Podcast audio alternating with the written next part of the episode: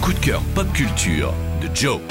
Cette semaine, coup de cœur lecture, coup de cœur manga même, mais surtout coup de cœur monument. Quand j'étais préado au CDI de mon collège, j'ai découvert Akira. Akira, une œuvre signée Katsuhiro Otomo, un génie du dessin et auteur visionnaire qui, dans les années 80, a tout simplement produit un chef-d'œuvre. Un chef-d'œuvre également adapté sous la forme d'un film d'animation en 1988, tout aussi essentiel, permettant définitivement à son œuvre Akira de s'inscrire à jamais au panthéon de la pop culture. Mais contrairement à Star Wars, Matrix ou encore Le Seigneur des Anneaux, Harry Potter, tout ce que vous voulez, Akira n'a jamais été essoré jusqu'à la moelle par des studios ou des maisons d'édition avides d'argent facile. Akira est demeuré intouchable et intouché. Au point que finalement, sans actualité le remettant régulièrement sur le devant de la scène, j'avais pas relu Akira depuis une bonne vingtaine d'années. Jusqu'à ce que je tombe chez mon libraire sur la dernière édition de chez euh, Glénat en 6 tomes.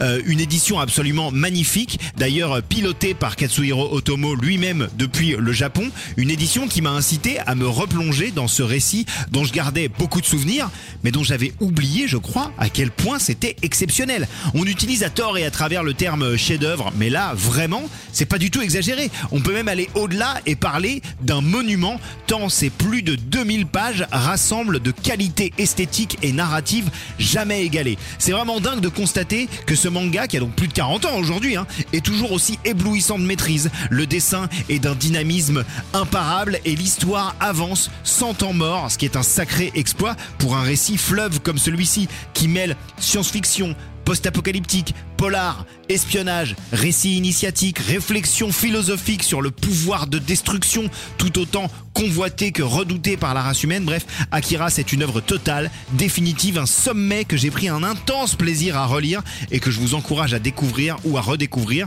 C'est toujours édité chez Glénat. Bon trip Retrouvez toutes les chroniques de WeFM en podcast sur wefm.fr.